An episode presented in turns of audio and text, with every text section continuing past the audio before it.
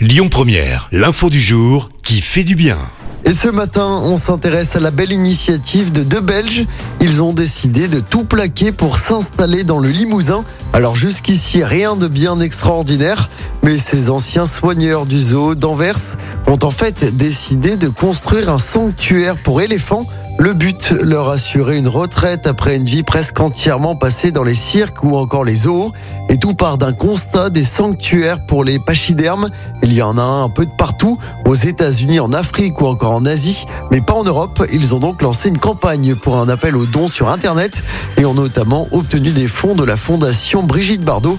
Si l'idée est née il y a plusieurs années, le projet n'a abouti qu'à l'automne dernier et le premier éléphant a été accueilli en novembre dernier.